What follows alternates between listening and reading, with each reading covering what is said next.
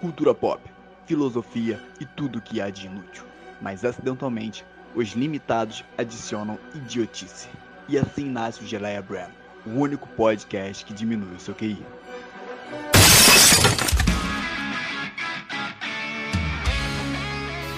Fala rapaziada, eu sou Fernando Pereira E eu sou Carlos Eduardo. e esse é o Geleia Brand. Aguardamos vocês nos próximos capítulos. Segunda-feira, dia 29, primeiro episódio. É isso.